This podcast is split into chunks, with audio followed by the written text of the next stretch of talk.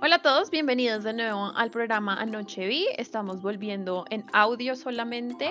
Entonces el día de hoy nos acompaña Daniel Waldrón. Hola a todos, ¿cómo están? Juan León. Hi. Brayitan Peña. Hola a todos. Y nada, comenzamos el capítulo Dark, temporada 3.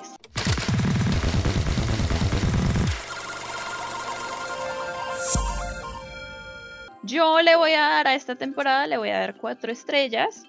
Me gustó mucho cómo se acabó la serie, pues esta temporada y básicamente este episodio va a ser la, en su mayoría hablando de pues como el final, pero me parece que para el hype que tenía la serie y para lo gran conocida y para las expectativas que tenían los espectadores, me parece que la serie tuvo como el final que se merecía y que todo, como que todo el mundo quedó contento con el final y eso es algo que muchas series no logran.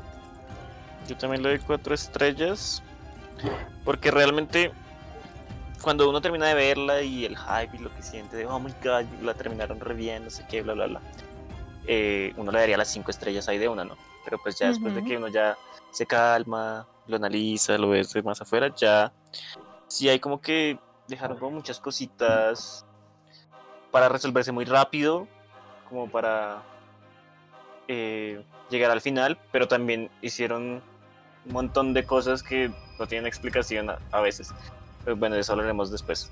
Bueno, yo le doy también cuatro estrellas porque yo como Daniel, como un espectador, o sea, sí, del común, eh, sentí que en los, en los primeros capítulos como que no, no, no me conecté tan duro con la serie, como que es, como que en cierto momento como que ya me, me daba pereza seguir viendo algunos capítulos. Como que siento que algunos capítulos sí les faltó como más, como un poco más de gancho de entrada y de salida. De hecho, por lo que dice Daniel, yo creo que le voy a dar tres estrellas. O sea, no hay que negar que el final es muy bueno y eso nadie se lo va a quitar. Pero por lo mismo que dice Daniel, de que esta serie, esta temporada es, para mí es demasiado lenta y a la vez es muy rápidas. yo sé que es contradictorio, pero entonces los capítulos son lentos, como que no te, no te ayudan a, a mantenerte enganchado. Y a la vez es rápida en el sentido de que falta explorar más este mundo de la Marta viajera.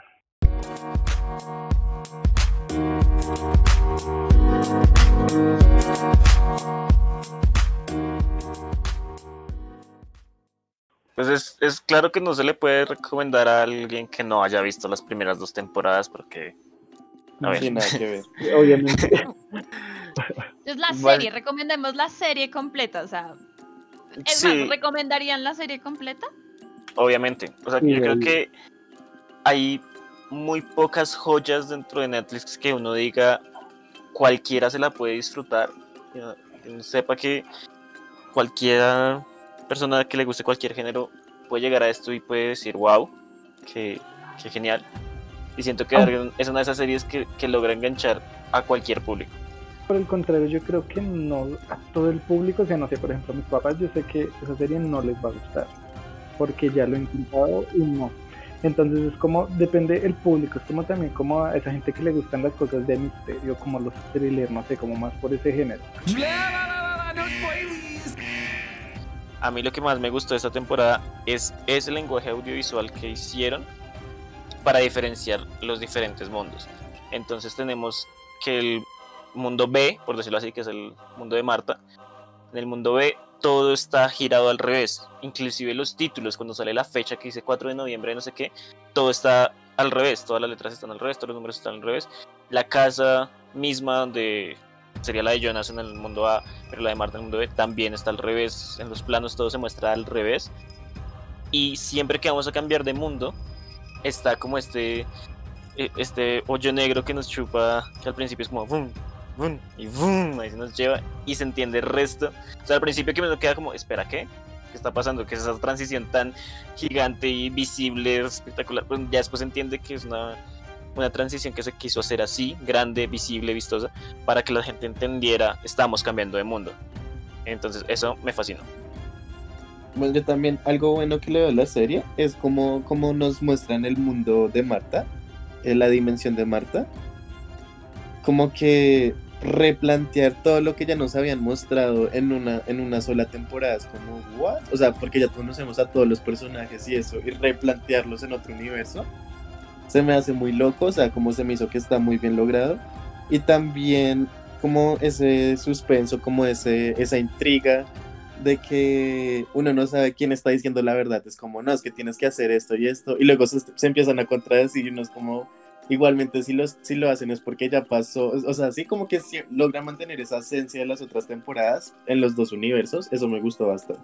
Y por la línea de, de Daniel, o sea, me parece que también es un punto a favor de que desarrollaron un poco más los personajes en, en el mundo de Jonas pero por el otro lado lo que les venía diciendo en las estrellas es que siento que en el mundo de Marta no hubo un desarrollo como muy amplio de los personajes y todo. Fue como, bueno, tenemos que pasar esto súper rápido para que la gente medio entienda que es otro mundo y ya. Pero entonces fue muy rápido todo y entonces siento que pudieron haberse dado un poco más de tiempo en los capítulos en habernos presentado a estos personajes más a fondo, conocer un poco más más, sí, no sé, como que nos generaran más empatía con estos personajes, porque, bueno, algo de lo que creo que siempre hemos hablado y es como de la empatía que generan, eh, o sea, la, empatía que genera un personaje es lo que también te, te llena, ¿no? Te llenan una serie. Y los personajes del mundo de Marta es como súper superficiales. Más que todo el hijo de Marta, es como, bueno, este personaje no tiene sentido. Aunque a mí el hijo de Marta me parece que también es una de las cosas buenas que tiene la serie.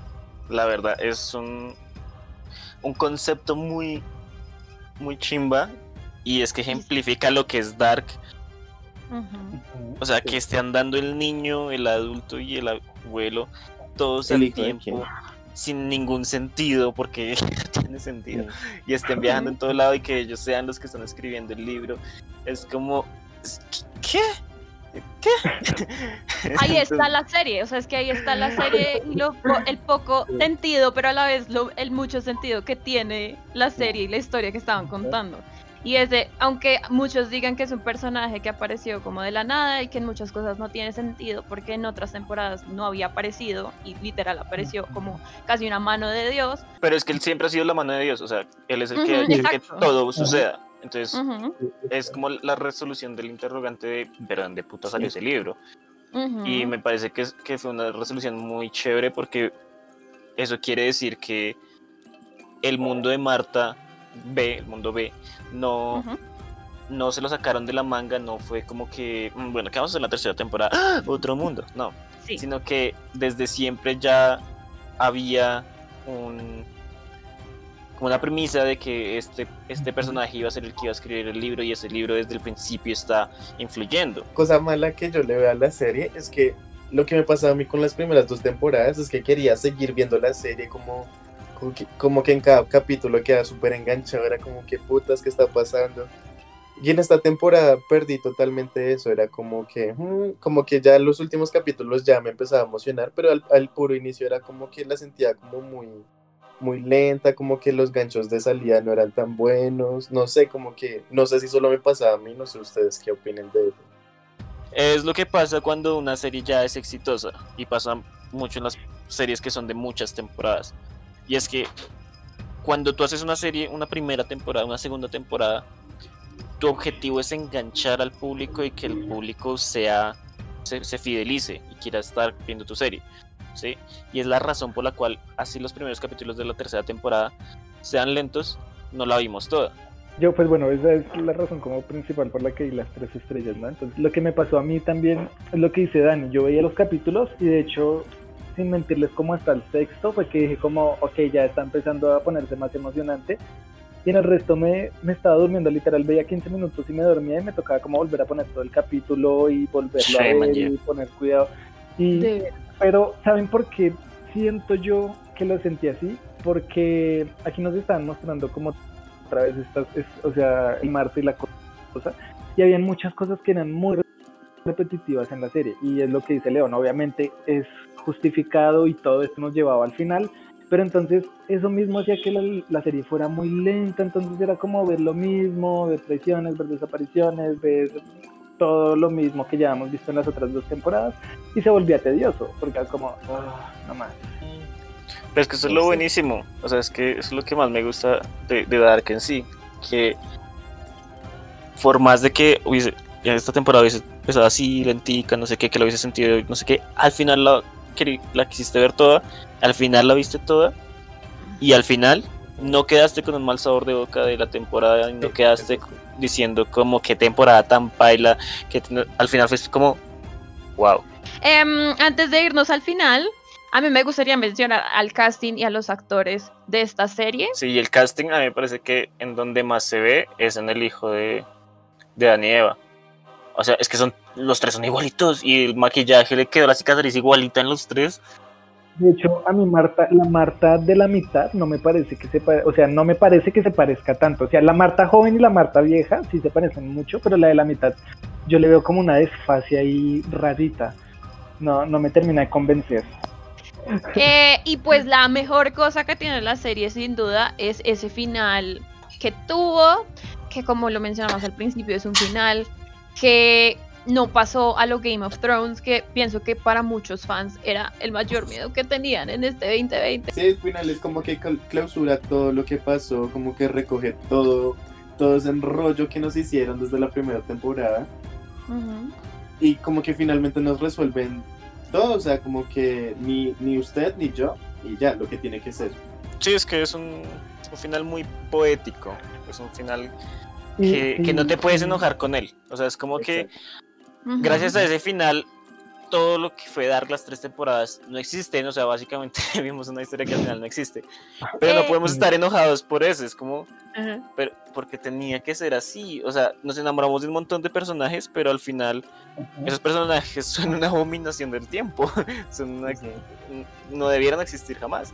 Y lo más irónico es que terminamos con el personaje con el que yo creo que, que todo el mundo odió durante primera, segunda y tercera temporada. Todos dijimos, esta hija de la chingada madre.